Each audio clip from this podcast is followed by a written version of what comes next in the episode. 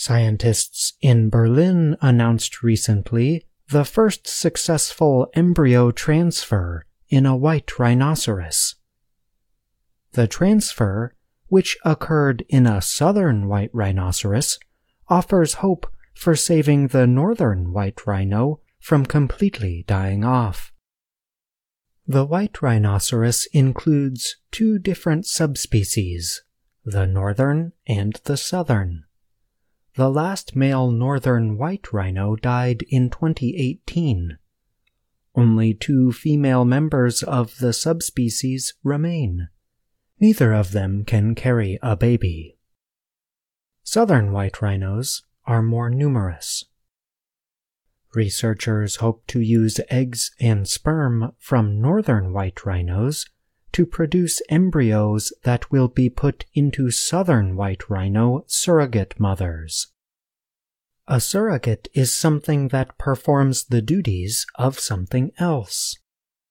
To test the plan, scientists said they transferred the embryo of a southern white rhino into a surrogate southern white rhino mother at the Ol Pejeta Conservancy in Kenya on September 24, 2023. However, the research team only learned of the pregnancy after the surrogate mother died of a bacterial infection in November 2023. The embryo was discovered during an examination of the body after death.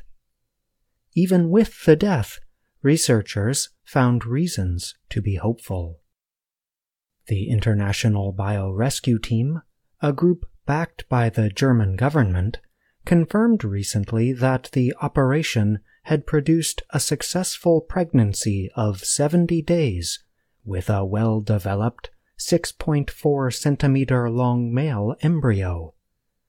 We achieved together something which was not believed to be possible said Thomas Hildebrandt of the Leibniz Institute for Zoo and Wildlife Research. That is really a milestone to allow us to produce northern white rhino calves in the next two, two and a half years, Hildebrandt said. The northern white rhinoceros subspecies has only two known examples left in the world. The Ol Pejeta Conservancy in Kenya says that Najin, a 34 year old, and her 23 year old offspring, Fatu, both cannot naturally reproduce. In 2018, the last male white rhino, Sudan, was 45 when he was euthanized because of age related problems. He was Najin's father scientists stored his semen and that of four other dead rhinos. Some conservation groups have argued that it is probably too late to save the northern white rhino using the method known as in vitro fertilization. The species once lived in Chad, Sudan, Uganda, Congo, and Central African Republic, but human conflict has caused the creature to disappear.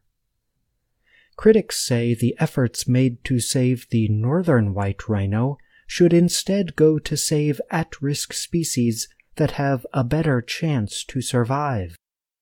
About 20,000 southern white rhinos remain in Africa. That subspecies and another species, the black rhino, are increasing in number after illegal hunting nearly caused their disappearance.